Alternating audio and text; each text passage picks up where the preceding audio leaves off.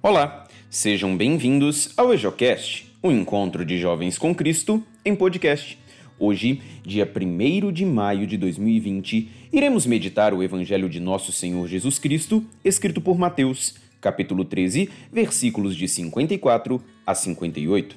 Naquele tempo, dirigindo-se para a sua terra, Jesus ensinava na sinagoga, de modo que ficavam admirados e diziam: De onde lhe vem essa sabedoria e esses milagres? Não é ele o filho do carpinteiro? Sua mãe não se chama Maria e seus irmãos não são Tiago, José, Simão e Judas? E suas irmãs não moram conosco? Então, de onde lhe vem tudo isso? E ficaram escandalizados por causa dele. Jesus, porém, disse: Um profeta só não é estimado em sua própria pátria e em sua família. Jesus não fez ali muitos milagres, porque eles não tinham fé. Palavra da salvação, glória a vós, Senhor. Acerca da leitura de hoje, ouviremos uma breve reflexão feita pelo Padre Paulo, da Paróquia Imaculado Coração de Maria, em Taguatinga, no Distrito Federal.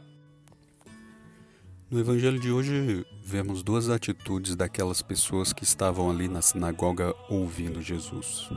A primeira a admiração, admirados com tudo que Jesus falava, admirados com a forma como Jesus transmitia-lhes a palavra. Porém, essa admiração não significava fé. Para fé existir, era preciso dar um passo a mais, além da admiração.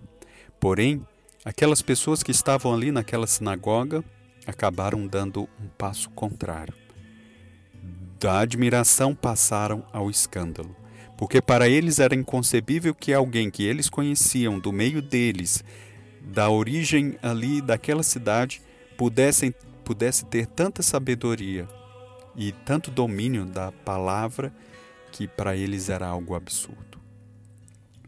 Assim, a admiração não foi capaz de gerar fé naquelas pessoas.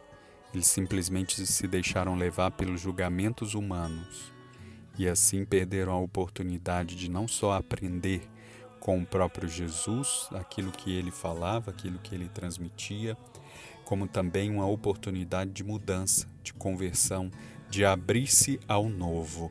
Preferiram ficar nos próprios julgamentos, na própria maneira mesquinha e minimalista de enxergar as coisas, sem dar oportunidade a Jesus de transformar as vidas deles. Por isso, irmão, não basta apenas se admirar, achar bonito a palavra de Deus, uma pregação, uma homilia. Precisamos ir muito além. É preciso que essa palavra nos motive a conversão, a mudança, a perceber que se ainda eu não estou vivendo de acordo com aquela palavra, não adianta apenas achar bonita. É preciso que ela também toque o meu coração e mude as minhas atitudes. Que a palavra de Deus possa abençoar o nosso dia iluminar os nossos pensamentos e fortalecer a nossa fé. A paz de Cristo.